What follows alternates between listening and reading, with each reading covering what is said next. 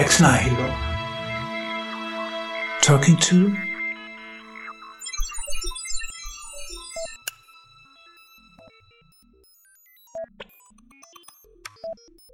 Lieber Robert Faller, Sie haben mit Ihrem hellsichtigen Buch zur Infantilisierung bereits meine Aufmerksamkeit auf sich gezogen. Auch jetzt haben Sie ein ganz hochinteressantes Werk vorgelegt, das zwei Enthüllungen über die Scham verspricht. Dann nehmen Sie sich ausgehend von einer Reihe merkwürdiger zeitgemäßer Phänomene wie der Flug oder der Fremd- oder der Körperscham, der Frage der Scham überhaupt an, oder genauer, der Frage, wie man im Zeichen der Scham es anstellt, etwas beseitigen zu wollen. Bei der Scham, sagen Sie, muss immer etwas weg. Und da sind wir mitten in der Gegenwart gelandet. Bei der Scham und was sie mit der Cancel Culture zu tun hat. Erzählen Sie, wie ist in Ihnen der Gedanke gereift, ein Buch über die Scham schreiben zu wollen? Nun, da sind zwei Dinge zusammengekommen.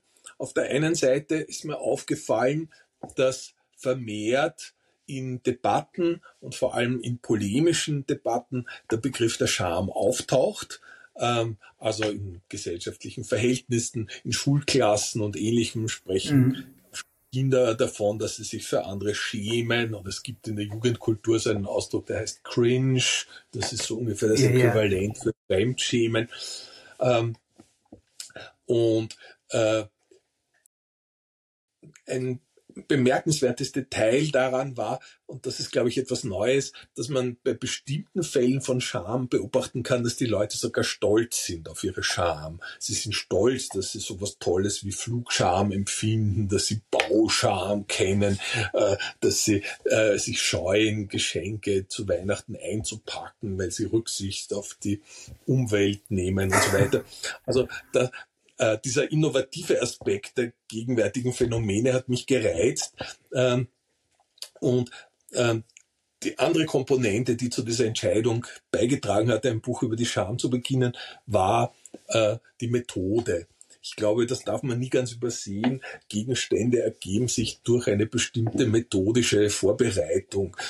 Und ich habe seit vielen Jahren darüber nachgedacht, ob es in unserer Gesellschaft nicht Illusionen gibt, die niemandes Illusionen sind. Also Einbildungen, an die niemand glaubt.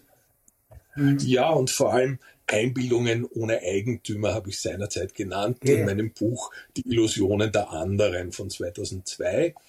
Da bin ja, ich vor allem einer Überlegung des Psychoanalytikers Octave Manoni gefolgt, der das im klinischen Zusammenhang beobachtet hat, dass Menschen so etwas sagen wie, ich weiß zwar, dass das Unsinn ist, dennoch aber ist es großartig, äh, wenn zum Beispiel ausgerechnet heute im Horoskop steht, äh, heute ist ein günstiger Tag für philosophische Gespräche. Ne?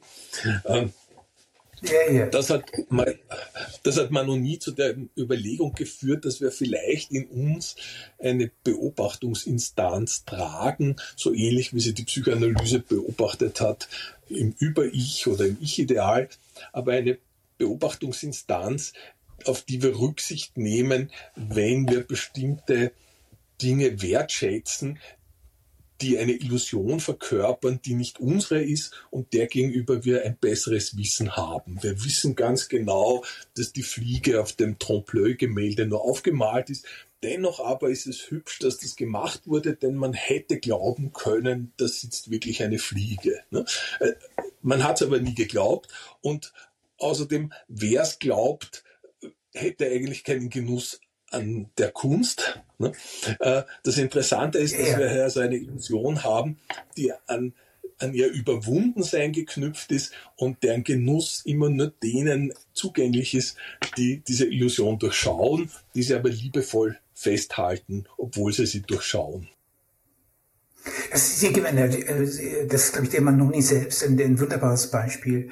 Äh, die Leiche, die auf der Theaterbühne liegt und plötzlich äh, äh, unfreiwillig noch in ein kleines Husten ausbricht und das gesamte Publikum äh, beginnt darüber zu lachen, weil das natürlich es bricht einerseits die Illusion und die Illusion aber auch des, der Zuschauerschaft. Also wahrscheinlich das, was sie da letztlich in diesem, diesem Zustand, ich, ich habe, das entspricht ex, exakt meiner Vorstellung überhaupt über das ein gesellschaftliches Unbewusst. Ich habe für den Begriff des Psychotops gewählt, so gut, dass Menschen im Grunde mhm. genommen in einem ausgelagerten, unbewussten Leben, äh, dass, mit, dass ihnen ein gewisses, ein gewisses äh, Adorno hätte wahrscheinlich gesagt, Verblendungszusammenhang gibt, der aber auch genossen wird. Ne? Also man genießt es als Theaterzuschauer da zu sein und dieser Illusion folgen zu können.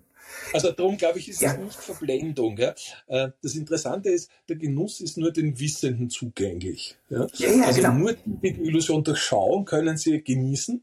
Die, die gefangen wären in der Illusion, wer immer das jetzt wäre, äh, hätten keinen ästhetischen Genuss daran.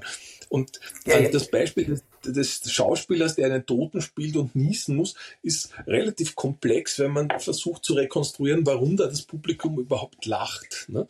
Weil es lacht eigentlich, sozusagen über das dumme Gesicht desjenigen, ja, ja. der nicht wusste, dass das nur ein Schauspieler ist und äh, ja, dann spielt. Ja? Also äh, man lacht über die Bande äh, von jemandem, für den das jetzt eigentlich eine sehr unheimliche Erfahrung sein müsste. Ja, ja, ja. Aber das, deshalb, ich meine, das ist fast wie eine Kritik des adornitischen Verblendungszusammenhangs, weil man es eigentlich mit einer gutierten äh, äh Verblendung zu tun hat. Im Grunde genommen in, in diesem, in, im, Wortsinne des Illusion im Spiel befindlich sein. Also man ist im Spiel befindlich und das ist genau eine Form auch der Lusterfahrung. Eben nicht nur etwas sozusagen, wo man in vollständiger Entfremdung äh, äh, zur Welt ist. Ähm, aber eine kleine Nachfrage da in diesem Kontext noch. Äh, was, in welchem Maße hat in die äh, das Verfassen dieses Buches ihre Vorgeschichte, also das, äh, die, die Frage der Infantilisierung mit reingespielt. Ähm, das interessiert mich, wie, wie man von da nach da kommt. Also vielleicht nur in einer Hinsicht, ähm, die ganz am Schluss äh, des Buches dann beschrieben wird. Äh, was man, glaube ich, gut beobachten kann, ist, dass heute äh, eine bestimmte Subjektformierung in westlichen Kulturen vorherrscht, die vor allem jüngere, politisch bewusste Menschen dazu bringt, jegliche Idealität abzulehnen oder auch jede Anrufung, wie der Philosoph Althusser gesagt hätte. Mhm. Also alles, was an, an an möglichen Idealen, äh, sei es wie man gut Sport macht, sei es wie man gut mhm. aussieht, was es bedeutet, höflich zu sein oder, oder wie man gut auftritt oder wie auch immer. Alle diese Anrufungen sozusagen werden abgelehnt als normierende Zumutungen und die darf man sich ja nicht gefallen lassen. Und ich glaube, das hängt mit äh, den Formen von Scham, die wir beobachten können, insofern ein bisschen zusammen, als äh, das eine Voraussetzung hat in einem Umgang mit Scham, nämlich, dass den Individuen es nicht möglich ist, Stolz zu empfinden. Und deswegen lehnen sie das alles ab. Das sind alle Ideale nur kränkend und nicht vielleicht, wie man sie auch empfinden könnte, äh, großartige Hilfestellungen dafür, dass man wachsen könnte und über sich hinauswachsen und nicht in einer naturwüchsigen Idiotie verhaftet bleiben muss. Das ist, glaube ich, ein Zusammenhang, äh, den man zur Scham herstellen könnte, äh, wenn Menschen sozusagen jegliche Idealität äh, verweigern, dann sind sie in einer sehr infantilen ähm, Formierung gefangen. Ja, Sie haben die, Sie haben da absolut die äh, Sozialpsychologie auf Ihrer Seite, weil man eigentlich seit 2012 beobachten kann, dass die vor allem unter jungen äh, Leuten, vor allem jungen Mädchen, eine unglaubliche Skyrocketing-Entwicklung in Richtung auf äh, Depression und auf solche Beschämungen im Grunde genommen hinausgeht. Also eine Art von invertierte Identität. Ähm, die Anthropologin Ruth Benedict, die hat insgesamt die Unterscheidung zwischen Scham und Schuldkulturen geprägt. Ich weiß nicht, ob diese Unterscheidung wirklich präzise genug ist, aber sie taugt immerhin gewisse Unterschiede deutlich zu machen. In der Schamkultur ist der Beschämte existenziell bedroht und nicht zufällig ist das Hauptgefühl dabei, dass man eigentlich im Boden versinken möchte. Da weisen sie darauf hin, dass das eigentlich eine binäre Ordnung ist. To be or not to be, sein oder nicht sein, das ist der Einsatz. Wenn in der Schuldkultur die Schuld eingegrenzt wird, so gibt es immerhin die Möglichkeit einer Wiedergutmachung Reverse and Undo. Mhm. Die Scham aber kennt keine Erlösung. Und genau darin liegt ihr Schrecken. Ähm, wie, wie, sind Sie, was hat Sie sozusagen in, in diese Richtung hineingetrieben, in diese, diese binäre, ähm, mhm. to be or not to be? Äh, der beobachtende Teil meines Buches, wo ich mich mit den aktuellen Schamformen auseinandergesetzt habe, hat zumindest eine sehr wichtige Lehre äh, für mich äh, mit sich gebracht, äh, nämlich, dass es bei der Scham immer darum geht, dass etwas weg muss. Ein Denkmal muss weg, die Kabarettistin darf nicht auftreten, das Bild muss abgehängt werden und so weiter. Also in vielen Formen von äh, Verweigerungskultur, die wir derzeit beobachten, sehen wir deutlich dieses Element, dass immer irgendwas weg muss. Ne? Man könnte irrtümlich sogar daraus schließen, dass wir vielleicht in einer Schamkultur leben und nicht in einer Schuldkultur, wo immer etwas ja, her ja. muss. Da muss jemand eine fehlende Leistung kompensieren, Geld zahlen oder Arbeit leisten und ähnliches. Also das ist sozusagen die, die wertvolle Lehre, glaube ich, die man anhand der Gegenwartskultur über äh, den Effekt der Scham gewinnen kann, äh, nämlich dass etwas weg muss. Und das ist der grundlegende Unterschied zur Schuld, äh, nämlich eben, dass die Scham nicht in einem Mangel besteht. Die Schuld äh, besteht immer darin, dass ein Defizit äh, irgendwie äh, wieder gefüllt werden muss. Die Scham, und das sehen wir an dem Umstand, dass was weg muss, besteht in einem Überschuss. Und das ist ein ganz wichtiger Punkt, den sozusagen sehr viele Theoretiker der Scham äh, bis heute nicht äh, verstanden haben, weil sie immer die Scham nach dem Vorbild der Schuld betrachten und immer glauben, mhm. man schämt sich, wenn man einem Ideal nicht äh, nahe genug gekommen ist, wenn man hinter den Idealen zurückgeblieben ist. Und das stimmt überhaupt nicht, sondern in der Scham schämt man sich, weil man das Gefühl hat, einen obszönen Überschuss zu bilden. Man ist der Letzte in der, in der Firmenkonferenz, der äh, am Tisch Platz nehmen will und da ist aber kein Stuhl mehr da. Das ist das Peinliche. Ne? Es gibt keinen Platz für einen und man ist eine obszön, ein obszöner Überschuss. Und das hat viele sozusagen Konsequenzen ähm, für die psychoanalytische Theorie der Scham oder dafür, wie man die Psyche konstruieren muss, um das zu erklären. Äh, denn die Psychoanalytiker, vor allem Leon Wurmser, haben gedacht, man könnte die Scham so konzipieren wie die Schuld und dann wäre auch die Strafe in der Instanz das Über-Ich. Das Über-Ich schaut aber immer von oben und stellt einen Mangel fest. Wenn wir es aber bei der Scham mit einem Überschuss zu tun haben, dann schaut vielleicht eine ganz andere Instanz, die einen ganz anderen Blickpunkt hat und die schaut wahrscheinlich von unten auf einen. Und deswegen will man verschwinden, damit man da sozusagen nicht äh, obszön in die Höhe ragt. Ich fand Ihre Bemerkung in, in Bezug auf das etwas weg muss, das leuchtet mir sehr, sehr ein. Äh, wir könnten es auch durch ein ganz altmodisches Wort ersetzen, Anstößigkeit. Also die Scham, äh, Scham entstünd, entzündet sich an Anstößigen. Äh, und jetzt komme ich zu einer eher historischen, weniger vielleicht einer psychohistorischen Betrachtungsweise oder Frage erstmal. Äh, wir sind ja gar nicht so weit auseinander, aber der Gedanke, wenn wir zum Beispiel zurückgehen in die 80er Jahre, hätten wir uns vorstellen können, dass wir von Anstößigkeiten umstellt werden, während dass wir äh, uns mit Mikroaggressionen beschäftigen, mit allem Erdenklichen, allen Feinheiten, Subtilitäten, die äh, dann erstmal Aggression und dann Scham erzeugen. Ist das nicht historisch erstmal schon was ganz Bemerkenswertes? Die Emergenz dieser, äh, äh, sagen wir mal, äh, neuartigen Schamkultur, von der wir noch gar nicht so genau wissen, was die ist? Also das Neuartige ist sicherlich, äh, dass plötzlich äh, sehr viel öfter über Scham gesprochen wird und dass mit dem Schambegriff auch polemisiert wird. Äh, das hängt auch ein bisschen sozusagen mit, mit den Importen aus der englischen Sprache zusammen. Äh, man kann im Englischen sagen, I shame you. Und das heißt sowas wie, ich klage sie an oder ich prangere sie an für etwas, äh, was mir an ihnen anstößig vorkommt. Äh, das kann man im Deutschen nicht sagen. Im Deutschen haben wir sozusagen als transitives Verbum äh, nur die Formulierung, ich beschäme Sie oder Sie beschämen ja, ja. mich. Das ist aber was ganz anderes. Das ist, wenn Sie mir zum Geburtstag ein Geschenk machen, das so kostbar ist, dass ich es bei Ihrem Geburtstag nicht entsprechend retournieren kann. Nicht?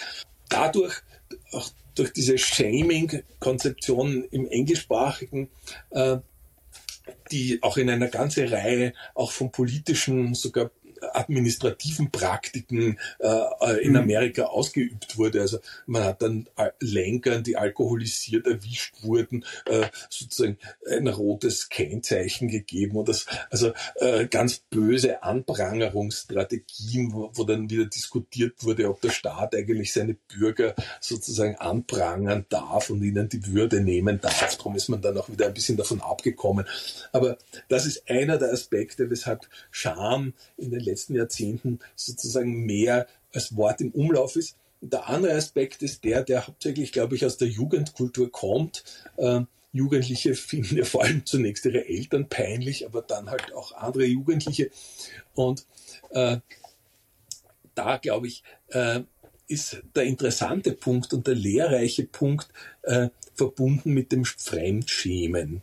Das ist ja eine sehr interessante Entdeckung. Ja, ja. Also ähm, das Fremdschämen ist insofern ähm, ein, ein, neues Wort und bezeichnet eine Empfindung, die in gewisser Weise neu ist, äh, es war zwar immer schon möglich, dass man sich für jemanden bestimmten geschämt hat, zu dem man in irgendeiner Beziehung stand, die als kausal verstanden werden konnte. Also äh, äh, Betreuer von Doktorarbeiten konnten sich für ihre Doktoranden schämen, wenn die bei der Defensio irgendwas Unsinniges gesagt haben. Oder umgekehrt die, die Doktoranden für ihre Betreuungspersonen, wenn die was Dummes gesagt haben. Also äh, oder Eltern für ihre Kinder oder umgekehrt. Aber beim Fremdschämen geht es ja darum, dass man sich sozusagen schämt, äh, weil jemand anderer angeblich irgendwie peinlich ist, äh, mit dem man überhaupt nichts zu tun hat, außer dass man vielleicht gerade im selben Raum ist oder, oder in derselben Öffentlichkeit. Insofern äh, ist hier sozusagen eine neue Reichweite von Schamgefühl entdeckt worden. Äh, und das Neue ist vielleicht nicht so sehr, dass man diese Scham empfindet, sondern nur, dass man damit herausplatzt. Das Wort bezeichnet eigentlich das Herausplatzen der Leute mit diesem Effekt. Früher hat man den wahrscheinlich auch empfunden, aber früher war man schamhaft genug, das für sich zu behalten und auch zu versuchen, der peinlichen Person die Beschämung zu ersparen. Also für mich ist einer der bezeichnenden Filmszenen für dieses Bemühen äh, die wunderschöne sogenannte Torn Dress Szene aus äh, dem Film Bringing Up Baby. Äh, Leoparden küsst man nicht von Howard Hawks ah, und Cary yeah, Grant okay. und mhm. Catherine Hepburn wenn Sie sich erinnern, also äh, das ist, mhm. die treffen sich sehr elegant gekleidet in einem feinen Restaurant, sind nicht miteinander verabredet, begegnen einander zufällig und und der Cary Grant und hat ja. ihr schon so viele Schwierigkeiten bekommen, dass er sagt, sie sollen nur einfach verschwinden. Und, und sie ist ein bisschen beleidigt und geht weg. Und dummerweise steht er aber auf ihrem langen Abendkleid. Und als sie weggeht, ja, ja. Und der Hintern ist äh, frei. Bahn weg. Ne? Und obwohl er, er eigentlich nicht für sie verantwortlich ist, äh, sozusagen ist er sofort wahnsinnig bemüht, dieser Dame jetzt die Scham zu ersparen und läuft wie ein Dackel hinter ihr her und versucht immer ganz eng hinter ihr zu stehen, so dass niemand das sehen kann. Dazu zieht er natürlich erst recht die Blicke auf sich. Also man kann das auf YouTube gut nachsehen, die Torn Dress Szene aus Leoparden, yeah, yeah. küsst man nicht, Bringing Up Baby. Das ist eine wunderbare Szene, die das sehr gut zum Ausdruck bringt, dass Leute sehr wohl äh, entdeckt haben, wenn andere peinlich waren, aber eben damals bemüht waren, anderen diese Scham zu ersparen. Und heute sagt man einfach, ah, sie sind wahnsinnig peinlich, ich schäme mich jetzt fürchterlich und sie sind sozusagen schuld noch dafür, dass ich mich da jetzt für sie schämen muss. Das ist das Asoziale an diesem Ausdruck. Gibt es da nicht was Neues? Also ich würde bei der Fremdscham äh, erstmal äh, so äh, äh, äh ansetzen, das Moment der infektiösen Anstößigkeit. Also dass es im Grunde genommen anderer äh, Menschen gleich mit affiziert und eigentlich immer schon der Flow, der soziale Flow da ist. Das heißt also, das, das Reden über die Scham scheint häufiger äh, sogar wichtiger zu sein als die Anstößigkeit selbst. Also der, der das Skandalon äh, ist gelegentlich dann so gering, dass man eigentlich sagen müsste, okay, äh, äh, es ist offenbar die Rede, die das erzeugt hat, oder? Mhm. Ja. Also der, der nackte Hintern, denn heute ist ja sozusagen quasi, wenn wir die Anstößigkeit nehmen, plötzlich ist ein verrutschtes Wort von irgendeinem Politiker eine gigantische Anstößigkeit. Und also so quasi, man, man kriegt ganze Kohorten mit, die, in, sagen wir mal, sich utrieren in diese oder jene Weise. Und man fragt irgendwie schon ein bisschen, ähm, ein bisschen war das bei dem deutschen äh, Präsidenten Christian Wulff der Fall, als sich alle über sein Bobbycar aufgeregt haben. Mhm. ich weiß nicht, ob Sie sich erinnern können. Der hatte irgendwie sozusagen für, für seine Kinder ein, klein, ein kleines Bobbycar bekommen, so ein kleines, kleines Wägelchen als Geschenk von irgendwem. Und plötzlich war das ein Politikum. Und das war noch wirklich mhm. eine, eine, Lächerlichkeit par excellence. Nicht, nichtsdestotrotz, die ganze Medienkohorte unisono wie ein Mann und das ist eben auch so ein Phänomen, was interessant ist. Plötzlich, mhm. offenbar hat die, äh, die Scham doch auch so was wie ein Gesellschaftsklebstoff, ja? Dass man sozusagen im mhm. Zeichen der Scham äh, sozusagen ein Hordenbild, so ein Mobverhalten, oder? Ja. Äh, also, das führt uns natürlich zu einem ganz entscheidenden Punkt. Das betrifft das Thema meiner ersten Enthüllung über die Scham und den ersten großen Irrtum, der in den Kulturwissenschaften besteht. Äh, denn äh, was diese Phänomene deutlich beweisen, die Sie jetzt angesprochen haben, ist ja der Umstand, äh, dass die Peinlichkeit niemals nur einen alleine betrifft, sondern die Gruppe. Äh, und zweitens den Umstand, dass die Gruppe eigentlich äh, in dem Moment, wo die Peinlichkeit auftritt, eine solidarische Verpflichtung hätte. Ja, so wie sich Cary Grant fühlt. In dem Moment, wo der andere also Einzelperson, ja, ja. die Gruppe oder alle, die das wahrnehmen, zunächst die Verpflichtung so zu tun, als ob die Peinlichkeit nicht existierte oder sozusagen sich zu bemühen, die Peinlichkeit äh, sozusagen verborgen zu halten. Ne? Das bemüht sich Cary Grant zu leisten. Äh, und das ist ein ganz entscheidender Punkt, äh, der äh, sozusagen einen Großteil der Schamtheorien, die wir in den Kulturwissenschaften seit 100 mhm. Jahren haben, widerlegt. Der Irrtum der Schamtheorien in den Kulturwissenschaften lautet nämlich, äh, sozusagen, Scham ist etwas, was man äh, angesichts von anderen empfindet, die irgendwas Peinliches an einem beobachten. Ja, in der Scham sozusagen bezieht man sich auf andere, vor denen man sich schämt. In der Schuld dagegen äh, handelt man das mit dem eigenen Gewissen aus, mit dieser inneren Stimme. Ne? Äh, dass das falsch ist, kann man an diesen Beispielen ganz gut erkennen. Denn die Scham bricht nicht dann aus, wenn die anderen an mir irgendwas sehen, was sie nicht gut heißen, sondern die Scham bricht dann aus, äh, wenn es den anderen nicht mehr gelingt, diesen Umstand geheim zu halten. Ja? Das ist ja zum Beispiel die Krux äh, der Geschichte von des Kaisers neuen Kleidern. Ne? Äh, wenn der Kaiser nackt durchs Dorf reitet und behauptet, er hätte da jetzt wunderbare Schneider gefunden, die ihm diese wunderbaren Gewänder äh, geschneidert hätten, äh, dann sind die Leute natürlich nicht so dumm und im Verblendungszusammenhang gefangen, dass sie glauben, der hat wirklich was an, sondern die Leute sind taktvoll genug, so zu tun, als ob der Kaiser wirklich wunderbare Kleider anhätte. Und erst das Kind, das sozusagen dieses Spiel der Erwachsenen nicht versteht, platzt dann mit der peinlichen Wahrheit heraus und dann bricht die Scham aus. Und auch die klassischen Beispiele der Kulturanthropologie zu dieser Frage der Scham beweisen das. Sie beweisen, dass die Scham eben nicht, wie man gesagt hat oder wie auch Ruth Benedict äh, das formuliert hat, ein außengeleitetes Gefühl wäre, ja, ja. wo man sich nur an den ja, anderen orientiert, sondern es ist viel komplexer. Ja? Die Scham sozusagen äh, bricht aus, wenn die anderen das offene Geheimnis, von dem alle wissen, mhm. nicht mehr geheim halten können. Und dadurch ist es auch ein, eine Peinlichkeit für alle, weil alle in dieser Solidaritätspflicht versagt haben.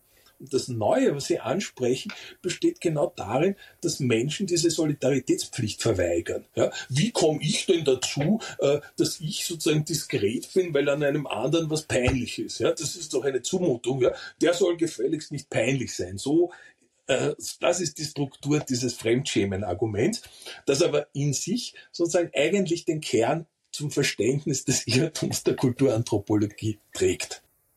Ja, das hat mir sehr, das hat mir sehr eingeleuchtet, dass man die Scham nicht notwendigerweise als ein von außen gelenktes und geleitetes, also gesellschaftsinduziertes äh, begreifen muss. Und Sie kommen in diesem. Vielleicht, wenn ich da noch Scham einen Satz dazu ja. sagen darf, Herr. Ja. Klar. Äh, nämlich, äh, es ist auch so, äh, man vereinfacht das Schamproblem auch insofern, wenn man sagt, die Scham ist außen geleitet, weil man dann unterstellt, sozusagen die anderen hätten dann eine Überzeugung äh, über meine Peinlichkeit. Also ich, ich habe in den Augen der anderen ein schlechtes Bild abgegeben, die haben eine schlechte Meinung. Aber die Scham funktioniert bezeichnenderweise so, dass auch diese beobachtenden anderen immer gespalten sind. Ja? Also die anderen finden ja, dass sie nicht einfach peinlich und sind überzeugt, dass das peinlich ist, sondern die anderen sind genauso gespalten, wie das man noch nie beschrieben hat. Die sagen, ja, ich weiß ja. eh genau, dass das passieren kann, aber leider schaut es trotzdem irgendwie blöd aus. Ja? ja? Also diese Gespaltenheit einer Illusion, die nicht die eigene ist, ist ganz typisch für die Scham und darum kann man das Schamproblem nicht so abwickeln, dass man sagt, äh, bei der Scham wird man durch die Meinung der anderen bestimmt.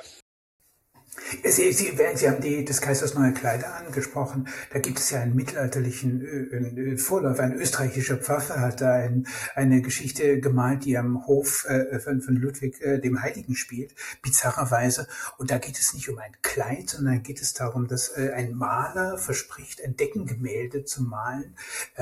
Äh, dass, dass die Menschen, die legitimer Herkunft sind, also kein Bankert, ja, also nicht illegitimer Herkunft, die also so quasi in, Ord, in einer ordentlichen Ehe sozusagen geboren worden sind, die können das sehen. Alle anderen, die illegitim sind, können das nicht sehen. Natürlich sieht der König, dem das vorgeführt wird, er sieht natürlich erstmal nichts sozusagen. Und, und was die Gesellschaft zusammenhält, ist ein Moment von Legitimität. Da sind wir fast in so einer äh, symbolischen Ordnung à la Lacan. Ne? Also, mhm. Und da sind wir in einem ganz, ganz interessanten Feld.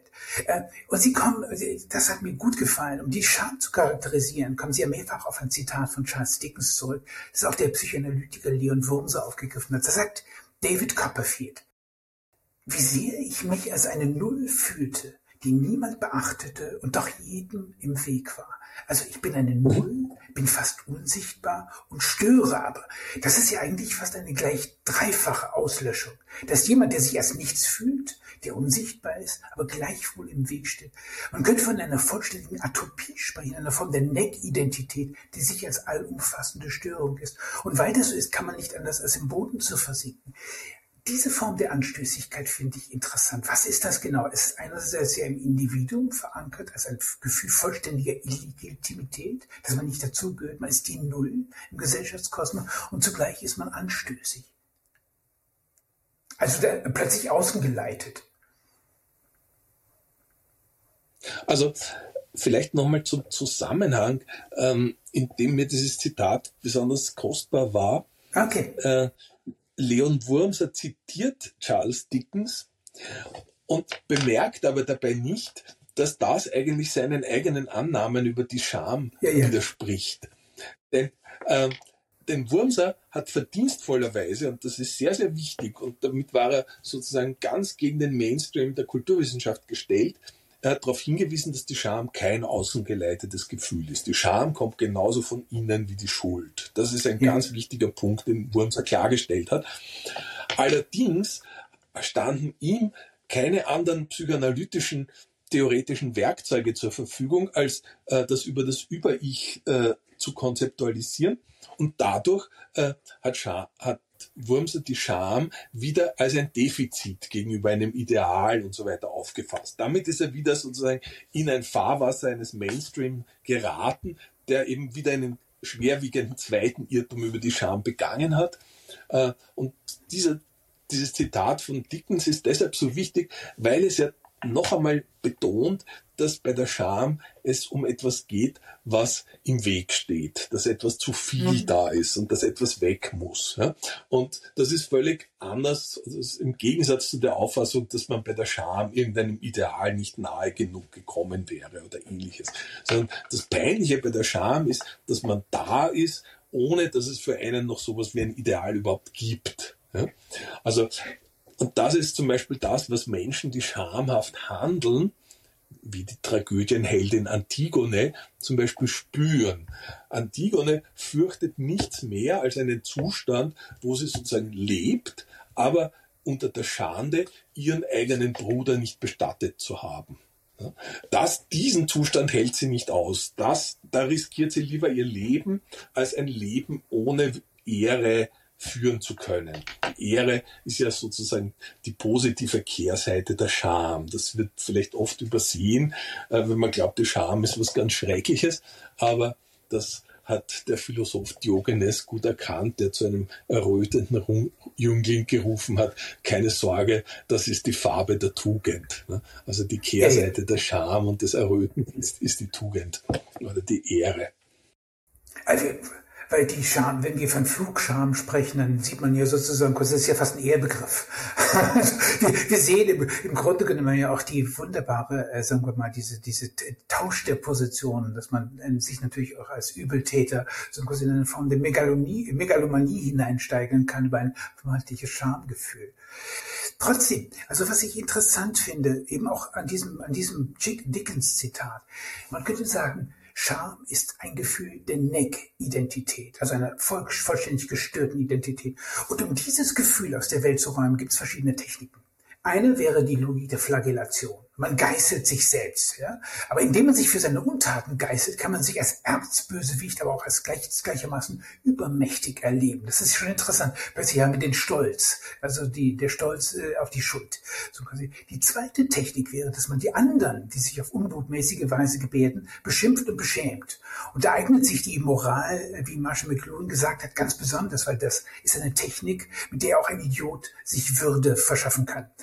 Die dritte Technik ist die Depression, der Weltverlust, das Schicksal der japanischen Hikikomori oder der Incels, die sich mit ihren Ressentiments bewaffnet im Kinderzimmer verschanzen. Also wir haben es mit einem unendlich komplexen Gebilde eigentlich zu tun. Ne? Also das ist das, das gar nicht so eindeutig immer ist, sondern vielfältige Ausprägungen haben kann, oder? Sehe ich das falsch?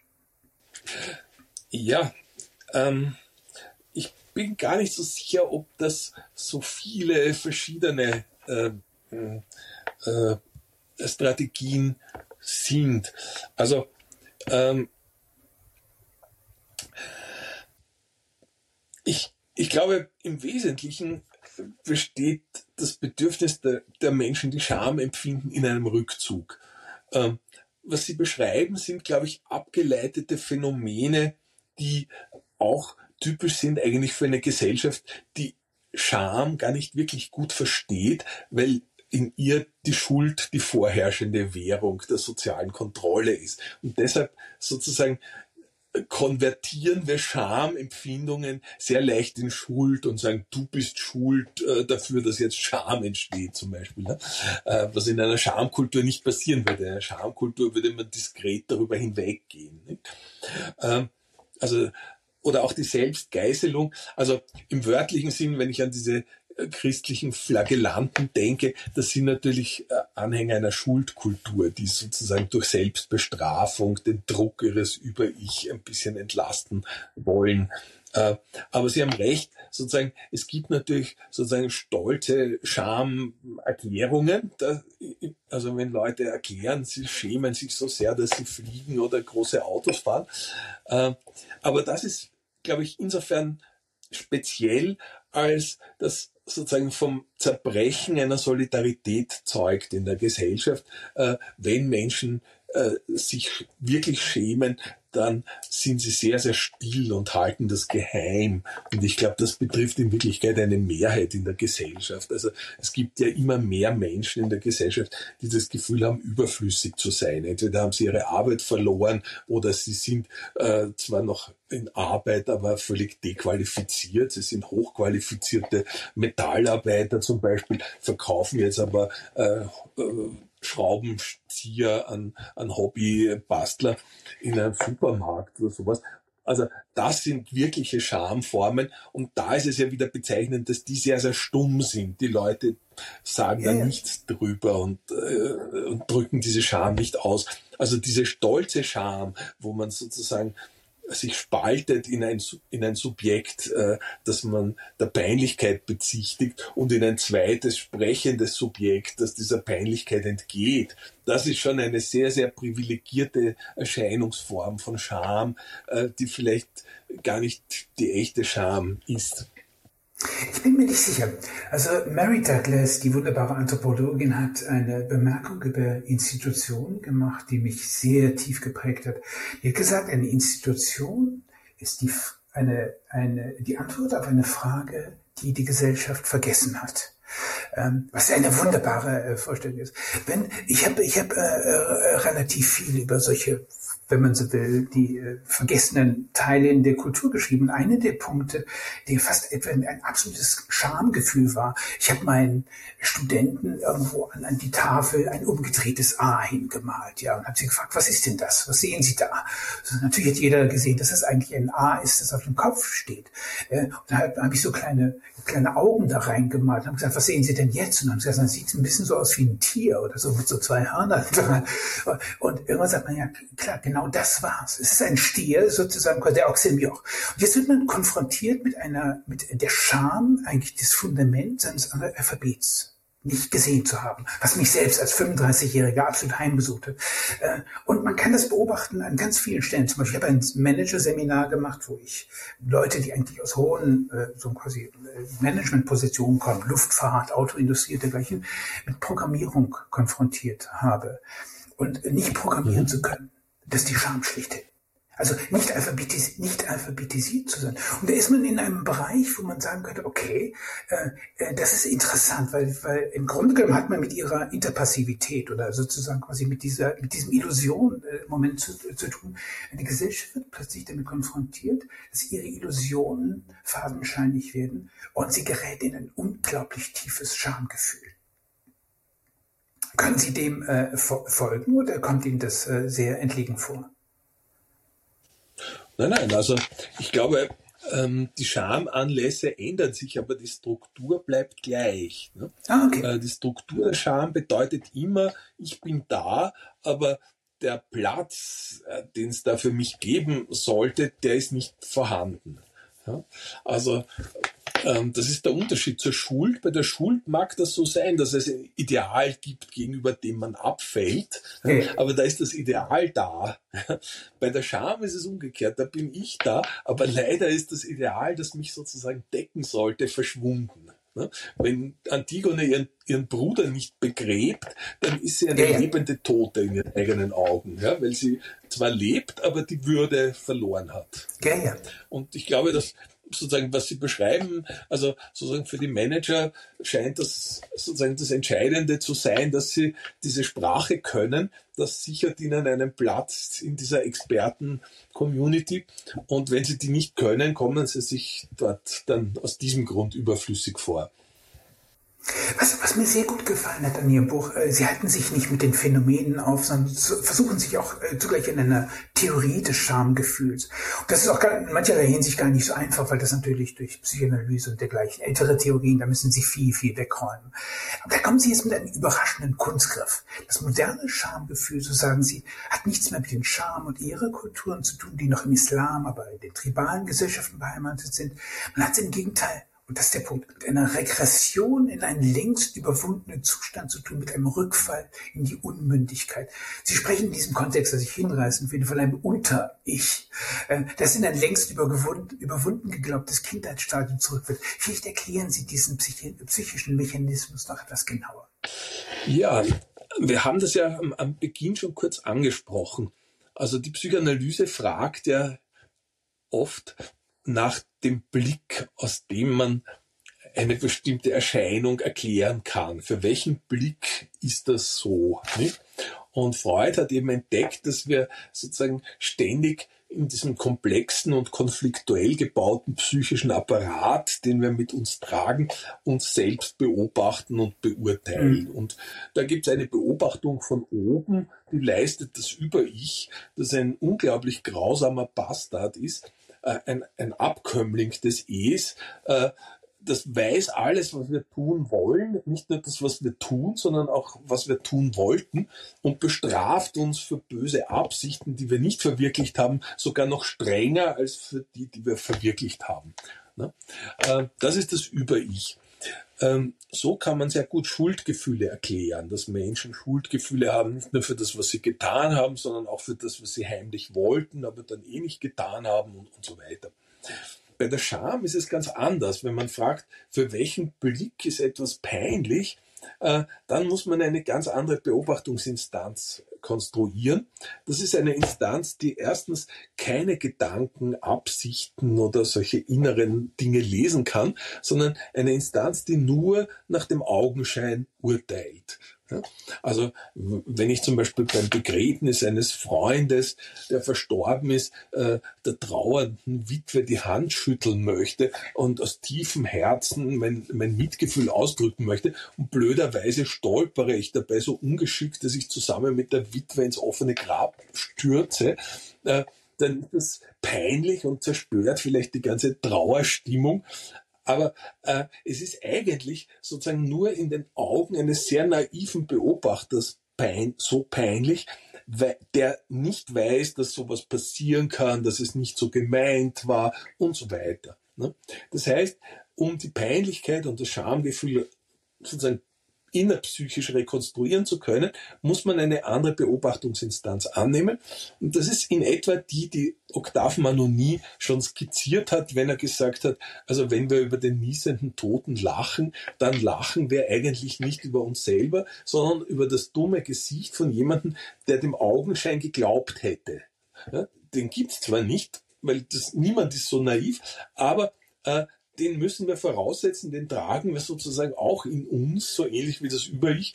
Und der bildet eine wichtige Quelle unserer Schamgefühle, aber auch unserer Heiterkeit, unserer ästhetischen Erfahrungen. Wenn wir beim Zaubertrick äh, irgendwie entzückt sind, dann nicht, weil wir glauben, dass jetzt was Metaphysisches stattgefunden hätte, sondern weil wir sagen, ach, wie nett, man hätte tatsächlich glauben können, da ist jetzt die Giraffe aus dem Ärmel gekommen oder sowas, nicht?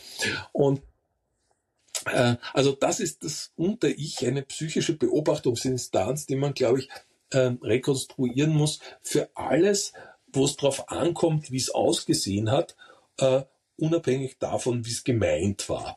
Diese Instanz nimmt nur diesen Augenschein wahr und wir, die das zwar immer besser wissen, äh, beziehen uns doch in unserer Heiterkeit, in unserer Peinlichkeit und so weiter immer wieder auf diese Beobachtungsinstanz. Das ist ein Teil unseres psychischen Lebens und auch ein Teil unseres Soziallebens. Vor allem dann, wenn wir bemüht sind, den Anschein zu wahren. Nicht? Etwa in der Höflichkeit, äh, da wissen wir auch ganz genau, das hat Immanuel Kant gut erkannt in seiner Anthropologie, da wissen wir ganz genau, dass das nicht ehrlich gemeint ist, wenn wir so tun, wir würden, als wären wir daran interessiert, wie es dem anderen geht. Und wir wissen auch genau, dass der andere äh, das nicht ehrlich meint, wenn er sagt, es geht ihm bestens. Aber beide sind wir bemüht, den Augenschein zu wahren und dann nehmen wir Rücksicht auf diese naive Beobachtungsinstanz, die wir in uns tragen. Und wenn man jetzt sozusagen eine so grobe Unterscheidung machen will, wie Ruth Benedict das in Bezug auf Kulturen gemacht hat, dann könnte man sagen, es gibt eben Kulturen wie unsere, die sich mehr an ihrem Über-Ich orientieren und sozusagen in gewisser Weise vergessen, so wie Sie das schon gesagt haben über die Institutionen, vergessen, dass wir echt eine ganze Reihe von Institutionen haben, äh, in denen wir auf den Augenschein achten und nicht darauf, wie wir es beabsichtigt haben. Und äh, wir können andererseits Kulturen beobachten, in denen der Augenschein eine viel größere Rolle spielt. Kulturen, in denen es sehr, sehr wichtig ist, dass die Dinge sehr sorgfältig gemacht werden. Wenn jemand in Japan einem eine Wegbeschreibung gibt, die kann man eigentlich einrahmen, die ist so schön gezeichnet, dass das äh, einen wunderschönen, äh, eine Form hat. Ne? Oder die Gesten, die gesetzt werden gegenüber jemandem anderen in der Höflichkeit, äh, die sind sehr viel aufwendiger und sehr viel präziser, als wir das machen, wenn wir Ciao sagen. Ne? Ähm, also das sind, diesen Unterschied kann man, glaube ich, äh, so ziehen, wie, sie, Ruth Benedict ähm, gezogen hat. Und psychoanalytisch kann man ihn reformulieren als Subjektformierungen einer Kultur, die sozusagen stärker das Über-Ich im Blick hat und als Subjektformierung einer anderen Kultur, die stärker über diese andere Instanz, die ich eben als Unter-Ich bezeichnet hat, ähm, beobachtet. Ja, ich glaube, wahrscheinlich gehen wir da in einen äh, europäischen Sonderweg äh, rein, der natürlich auch äh, ziemlich viel mit äh, psychologischer Buchhaltung zu tun hat und auch sehr viel mit in, in Bereiche hineingeht, bei denen wahrscheinlich auch Freud vielleicht nicht so der ganz ideale Ratgeber war, weil Freud hat ja äh, sein Über-Ich äh, einem, einem Psychiater entliehen, der schon im Jahr 1819 das über uns genannt hat. Was eine schöne Formuliere, das über uns sozusagen quasi als eigentlich ein Gesellschaftsklebstoff, der, und das würde, würde zurück auf mein Beispiel mit dieser Illegitimität des Mittelalters, die äh, Fürsten, die dieses Bild sehen und, äh, oder besser gesagt nicht sehen, sich deswegen als illegitim äh, so quasi ähm, fühlen, weil sie sich in einer symbolischen Ordnung versündigen. Deshalb also ihr, ihr, ihr, ihr Zitieren in diesem Kontext vom Mangeln des Mangels, also Lacan, das hat mir sehr eingeleuchtet. Da haben wir diese Dialektik zwischen einerseits, dass man weiß, dass man einem bestimmten äh, wir, äh, einem Comment folgen muss, ja, und plötzlich äh, äh, erlebt man, dass diese Instanz da von unten kommt. Man unterbietet es eigentlich. Aber sind wir da nicht fast schon wieder in so einem Moment, ähm, äh, äh äh, ich will nicht sagen außengeleitet, aber das äh, offenbar gibt es eine Instanz, die, äh, die, die, die dem einen, äh, dem Individuum das Gefühl gibt, du bist eine Null, du bist im Weg, du musst, äh, du musst weg. Also du darfst nur in, in, in, in der Erde äh, versinken. Muss man nicht doch noch nach dieser Instanz fragen, was das ist? Ist das nicht eigentlich die entscheidende Frage der Scham? Ja, also das habe ich ja Wer spricht? Und, äh, darauf habe ich die Antwort gegeben, äh, dass es sich um das Unter-Ich handelt. Das ist eine innerpsychische Instanz. Die, die, äh, die Scham ist eben nicht außen geleitet, nicht die anderen sind die ja, ja, ja. der Scham. Ich kann mich auch ganz, ganz alleine für mich schämen, ohne dass jemand anderes ja, ja, ja. Weiß. Ja, ja. Äh, allerdings hat dieses Unter-Ich die Besonderheit, so muss man es beschreiben, wenn man äh, den Phänomenen folgt, es hat die Besonderheit, dass es nur auf Äußerlichkeiten achtet. Insofern ist das Unter-Ich genau dem Über-Ich entgegengesetzt in seiner Funktionsweise. Das Über-Ich vernachlässigt die Äußerlichkeiten und achtet vor allem darauf, wie es beabsichtigt war.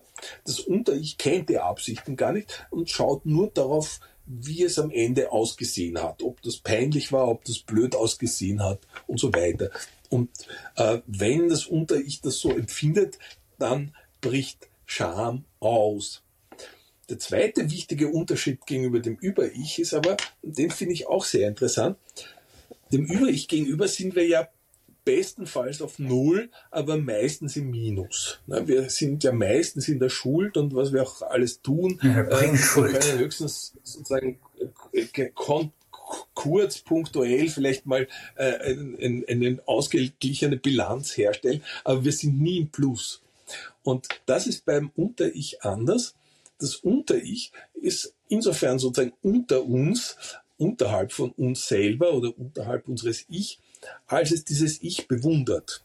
Und das ist unsere Ehre. Aus dieser Bewunderung genau. des Unter-Ich stammt unser Ehrgefühl. Das, also das ist eigentlich ein Guthaben. Ja? Und äh, das muss man deshalb äh, sozusagen im Auge behalten, weil das auch erklärt, wie unterschiedlich die Affekte sich entfalten. Das Schuldgefühl ist etwas, das sozusagen allmählich anschwillt, so wie ein Fluss nach starken Regenfällen immer höher steigt. Ne? Aber das geht graduell. Das ist überhaupt das Prinzip des Schuldgefühls, dass alles graduell geht. Auch die Schuld hat immer eine Zahl, so und so viel Geld oder dieser Betrag oder diese Zahl von Tagen in Haft und so weiter. Bei der Scham ist das nicht so. Die Scham äh, hat eine auffallende Plötzlichkeit. Die Scham funktioniert ja, ja. so wie ein Dammbruch. Plötzlich ja, auf einmal ist alles überflutet, man errötet auf der Stelle, es ist ganz furchtbar sofort. Ja. Und das dieses Dammbruchartige der Scham habe ich dadurch zu erklären versucht, dass man eben im Ich sozusagen ein Guthaben besitzt gegenüber dem Unter-Ich und dass sozusagen in dem Moment, wo Peinlichkeit entsteht, der Damm bricht und dieses positive Guthaben sich sozusagen ergießt über einen und, und in ein negatives oder schädliches umschlägt. So ähnlich wie ein gestauter See, der sonst der Energie oder was produziert, wenn, wenn der Damm bricht, sozusagen eine verheerende Katastrophe auslöst. Also ich glaube, darum ist es sehr wichtig, sozusagen äh, die, das Unter-Ich Rechnung zu tragen. Ich werte das gar nicht so sehr. Ja, ja. Ich finde das Unter-Ich sogar ziemlich sympathisch als Beobachtungsinstanz. ich finde es bei Weitem nicht so schlimm wie das Über-Ich.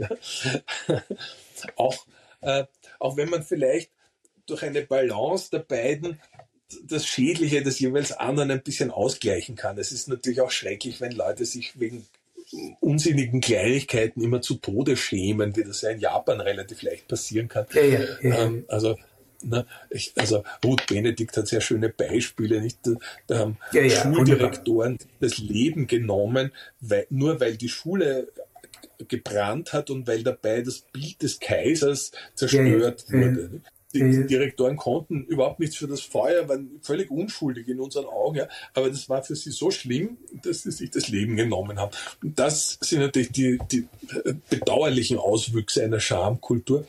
Und, aber im Allgemeinen glaube ich, dass die Scham sozusagen eigentlich die elegantere und mildere Form der sozialen Regulierung eröffnet, weil die Scham auch äh, sozusagen Menschen im Vorhinein daran hindert, schändliche Taten zu begehen. Und sie sagen, also sowas tue ich nicht, das ist unter meiner Würde. Äh, das ist eine gute Form der Regulierung. In der Schuld ist es meistens so, eben weil die erst graduell anwächst, dass die Menschen das zuerst machen und dann immer mehr Schuldgefühle empfinden und dann machen sie, wie Spinoza sagt, gleich noch einen zweiten Fehler aus Schuldgefühl. Nicht? Und da ist die Scham, finde ich, das, das bessere und, und äh, klügere Mittel sozialer Regulierung. Ich glaube, die, die Tatsache, dass Sie in äh, die Begrifflichkeit in der psychologischen Buchhaltung hineingefahren, hineingeraten sind, das ist ein wunderbares Exempel eigentlich dafür, dass es sich um hier äh, erstmal um was sehr Europäisches äh, äh, handelt, was wirklich zutiefst mit dem, mit dem, mit der Entdeckung des Individuums im Ablasshandel und dergleichen äh, zusammenhängt. Aber zugleich auch etwas, was mit einer symbolischen Ordnung zusammenhängt, die auch eine gewisse Sicherheit, also Würde gibt sozusagen. Äh, äh, an der Stelle würde ich vielleicht sogar die Meinung haben, dass ihr Unter-Ich wunderbar eigentlich mit dem Über uns zusammengeht. Also das, was mir Würde gibt, ist im Grunde genommen schon auch ein, äh, ein sagen wir mal, ein, ein, äh, eine Gesellschaftsgängigkeit oder dass mein Ehrgefühl auch mit dem, mit dem Respekt zusammengeht, der, der auch von anderen Menschen kommt. Ich gebe Ihnen ein ganz blödes Beispiel. Ich bin befreundet mit einem Schönheitschirurgen. Ich erzähle es gerne. Also, äh, der erzählt mir diese ganzen bizarren Geschichten, warum Menschen Operationen machen. Aber was halten Sie zum Beispiel von einer folgenden Geschichte, dass da jemand eine Schönheitsoperation macht, um sein Profilbild ähnlich zu sehen. Also, verstehen Sie? Also, wir haben ein Unter-Ich, was irgendwie unzufrieden mit seiner Nase ist. Es ist dummerweise ein bisschen gealtert, aber es hat dieses über uns, äh, in dem Fall ein Avatar, der sozusagen quasi exponiert ist, als Gesellschaftstier unterwegs. Äh, und dem muss man schon auch äh, Rechnung tragen, sagt man, glaube ich. Äh, ja, äh, no. Also die Schönheitsoperationen, das ist ein sehr spezielles Kapitel. ähm, das glaube ich, ähm, also sozusagen, wenn man das einordnen will in diese ähm, Kategorien, die wir gerade besprechen, glaube ich, muss man von der Seite herangehen, zu sagen, die Schönheitsoperationen treten auf in einer Gesellschaft, in der äh, sozusagen an die Stelle eines als ob, das durch Höflichkeit, durch Beherrschung eleganter Gesten, durch Maskierung, durch Kleidung und so weiter hergestellt wird, ja, das wäre alles das, was Richard Sennett die Sphäre des Public Man nennt, der sich ja. von der privaten Person unterscheidet. Ja. Äh, wenn diese Kulturtechniken, die im Übrigen alles sich auf das Unter-Ich beziehen, ja, man sieht hübsch aus, man hätte glauben können, man ist so schön, ja, wir wissen mhm. eh, wir sind alle nur rasiert und geschminkt und parfümiert, aber äh, es macht nichts, das Unter-Ich ist zufrieden Ja, äh, wenn das abhanden kommt, und Richard Sennett beobachtet das sehr stark eben seit den 70er Jahren in westlichen Gesellschaften, dass wir kaum mehr auf dieses als ob und auf diesen äußeren Schein achten, der kommt uns irgendwie unsinnig vor. Äh, und was wichtig ist, ist, wie wir es wirklich empfinden, ob wir uns da wirklich mit unserem ganzen Wesen repräsentiert fühlen und so weiter. Und genau in diesem Moment, glaube ich, wird ersetzt die Schönheitsoperation sozusagen das Theater der Eleganz. Erst äh, dann, wenn wir nicht mehr diese Maske haben, mit der wir zu Schauspielern für andere werden, dann fällt alles zurück auf unser wirkliches Gesicht und dann kann sozusagen nur das Messer noch das Gesicht äh, verschönern vielleicht. Ne? Dass das auch eine Über-Ich-Logik hat, zeigt sich übrigens auch daran, dass ja meistens die Operationen nicht genügen. Ne? Also das Über-Ich straft ja immer umso mehr, je mehr man ihm gehorcht. Und deshalb sind die Operierten meistens mit dem Ergebnis nicht einfach zufrieden, sondern spüren sofort wieder irgendeinen nächsten Mangel, den sie dann auch wieder wegoperiert haben wollen. Ne? Und vielleicht noch ein, ein zweiter Aspekt, glaube ich, den, den man da auch gut erwähnen kann, ist, dass unsere Kultur sehr stark zu einer Verdinglichung hier neigt. Man glaubt, wenn ich nur das ideale Gesicht habe, dann ist mir der Erfolg sicher und, und ich kann überall Sympathie gewinnen. Aber sie vergessen immer, äh, dass zu einer gelungenen Leistung auch dazu gehört, dass man diese Dinge beherrscht. Also auf einem, das gute Gesicht kann noch so gut sein, wenn man dieses Gesicht nicht beherrscht und wenn man damit nicht feine Nuancen von Mimik, Ironie, äh, Charme und so weiter zeigen kann, dann, dann nützt dieses Gesicht überhaupt nichts oder ist vielleicht sogar noch hinderlich. Und ich glaube, etwas Ähnliches zum Beispiel besteht auch in dieser Suche nach der wahren geschlechtlichen Identität, wenn ich die nur endlich gefunden habe und, und in einer Vielzahl von regenbogenartig aufgefächerten angeblichen sexuellen Identitäten irgendwo verortet habe, dann ist mein Glück da. Ne? Diese, diese Idee ist auch so naiv und folgt einer ähnlichen Illusion, weil auch wenn man die ideale sexuelle Identität für sich gefunden hätte, müsste man immer noch lernen, sie zu spielen. Ne? Also man müsste lernen, genauso wie man früher lernen musste, ein Mann zu sein oder wie man lernen musste, die Kunst eine Frau zu sein, zu beherrschen, müsste man auch lernen, das Transgender-Wesen so und so äh, auch zu beherrschen. Und die Leute glauben einfach, die ideale Identität erspart ihnen diese Lernleistung. Ne? Die Performance. Was glauben Sie, ist der Grund, also der historische, was mich immer noch beschäftigt, ist die Frage der, dieses psychohistorischen Wandels. Was ist der Grund für die plötzliche Emergenz des Shamings, die ja in unserer Jugendzeit, sind ja wirklich unwesentlich jünger als ich, gänzlich unvorstellbar erschienen wäre? Wieso flüchtet sich eine postmoderne Gesellschaft in ein Gebarenhain, dass man in dieser Heftigkeit vielleicht zuletzt im Mittelalter gesehen hat? Wie, wieso reüssieren Pranger, Flagellation und Ablasshandel? Also lauter Techniken mhm. der Scham. Naja, ähm, ich finde, verglichen zu dem, was heute Menschen passiert, war das Mittelalter vergleichsweise human. Da hat man halt ja, ich würde sagen, ja. Und, und dann, ja. Also der Ablasshandel, ich meine, das war zwar äh, sozusagen unmoralisch, aber es war insofern irgendwie human, als es die Schuld auf eine Summe reduziert hat und, und damit war es dann auch gut. Ne? Und das, glaube ich, ist heute nicht der Fall. Also ähm, es gibt diesen schönen Sammelband Beißreflexe von Patsy Lamour Lalave herausgegeben, mhm. eine ähm, Transgender-Aktivistin. Ähm, äh, und dort wird sehr gut beschrieben, dass Leute, die sich eines angeblichen Vergehens, von dem man durchaus bestreiten kann, ob das überhaupt ein Vergehen ist, schuldig gemacht haben, die werden sozusagen geschämt.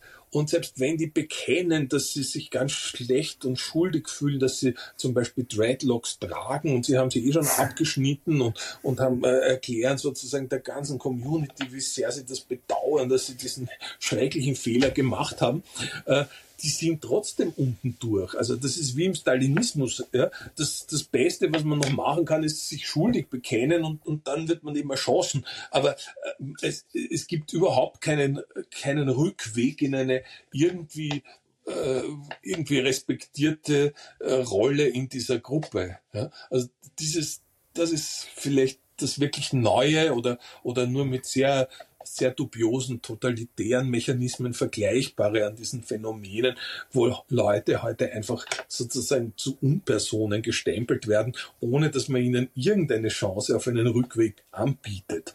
Nur ein Punkt, was auffällig ist, ist, dass genau dieses Verhalten, dass man Leute zu totalen Unpersonen erklärt, äh, dass dieses Verhalten ausgerechnet von Menschen betrieben wird, die selber in ihrer theoretischen äh, äh, Grundausstattung immer behauptet haben, man muss jeden Essentialismus kritisieren. Ja? Äh, also ja, nicht jemandem irgendeine Essenz zuschreiben, aber genau da machen die das. Ja? Sie ja. sagen nicht, naja, jetzt ist ihnen vielleicht mal ein blödes Wort rausgerutscht oder sie haben halt vielleicht nicht gewusst, dass man hier nicht so zu der Gruppe sagt. Ja? Macht ja nichts, jetzt wissen sie es äh, äh, Schwarm drüber. Nein, die essentialisieren sie ganz böse. Sie sind dann der Rassist, Sexist, die, was weiß ich, die Verächterin fremder äh, Religionen oder sonst was. Ne?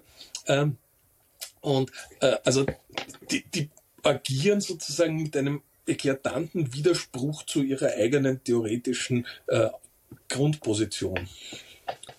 Wie würden Sie, machen wir ein Gedankenexperiment, wie würden Sie, nehmen wir an, Clint Eastwood wäre in den 60er Jahren in ein Koma gefallen und 50 Jahre sozusagen äh, äh, geblieben, wie würden Sie diesem guten äh, äh, Menschen erklären, sozusagen quasi unsere Gegenwart?